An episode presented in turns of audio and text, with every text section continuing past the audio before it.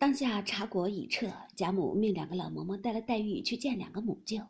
使贾赦知其形势，忙一起身，笑回道：“我带了外甥女儿过去，倒也便宜。”贾母笑道：“正是呢，你也去吧，不必过来了。”邢夫人答应了一声“是”字，遂带了黛玉与王夫人作辞，大家送至穿堂前。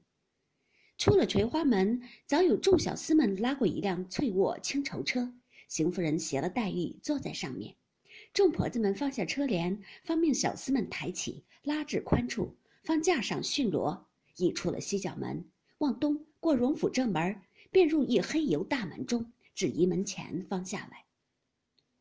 众小厮退出，方打起车帘，邢夫人搀着黛玉的手进入院中。黛玉夺其房屋院宇，便是荣府中花园隔断过来的。进入三层仪门，果见正房。香舞游廊，西街小巧别致，不似方才那边轩峻壮丽。且院中随处之树木山石皆在。一时进入正室，早有许多盛装丽服之姬妾丫鬟迎着。邢夫人让黛玉坐了，一面命人到外面书房去请贾赦。一时人来回话说，老爷说了，连日身上不好，见了姑娘彼此倒伤心，暂且不忍相见，劝姑娘不要伤心想家。跟着老太太和舅母及同家里一样，姊妹们虽拙，大家一处伴着，亦可以减些烦闷。或有委屈之处，只管说得，不要外道才是。黛玉忙站起来，一一听了，再坐一刻，便告辞。邢夫人苦留吃过晚饭去。黛玉笑回道：“舅母爱惜赐饭，原不应辞，只是还要过去拜见二舅舅，恐领了赐迟去不恭。”翌日再领，未为不可，望舅母容谅。邢夫人听说，笑道：“这倒是了。”遂令两三个嬷嬷用方才的车，好生送了姑娘过去。于是黛玉告辞，邢夫人送至仪门前，又嘱咐了众人几句，眼看着车去了，方回来。一时黛玉进了荣府，下了车，众嬷嬷引着，便往东转弯，穿过一个东西的穿堂，向南大厅之后，仪门内大院落。上面五间大正房，两边厢房、鹿顶耳房、钻山，四通八达，轩昂壮丽，比贾母处不同。黛玉便知这方是正经正内室，一条大甬路直接出大门的。进入堂屋中，抬头迎面先看见一个赤金九龙青地大匾，匾上写着斗大的三个大字，是“荣禧堂”，后有一行小字。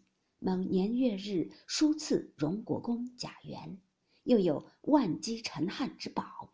大紫檀雕翅案上设着三尺来高青绿古铜鼎，悬着带漏隋朝墨龙大画，一边是金尾仪，一边是玻璃海。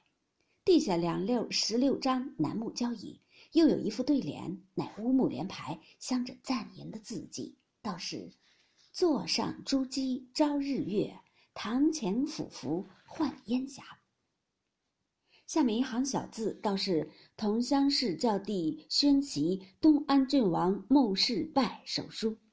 原来王夫人时常居坐宴席，并不在这正室，只在这正室东边的三间耳房内。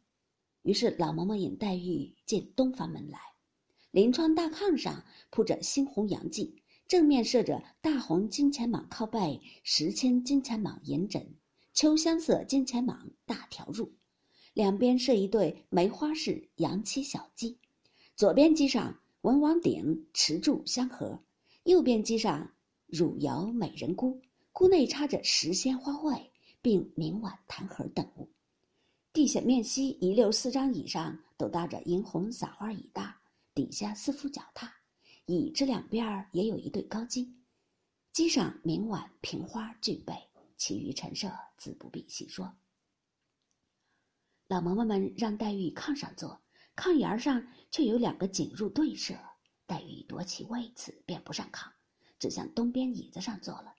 本房内的丫鬟忙捧上茶来，黛玉一面吃茶，一面打量这些丫鬟们，装饰衣裙，举止行动，果亦与别家不同。茶未吃了，只见一个穿红绫袄、青缎掐牙背心的丫鬟走来，笑说道：“太太说，请林姑娘到那边坐吧。”老嬷嬷听了，于是又引黛玉出来，到了东廊三间小正房内。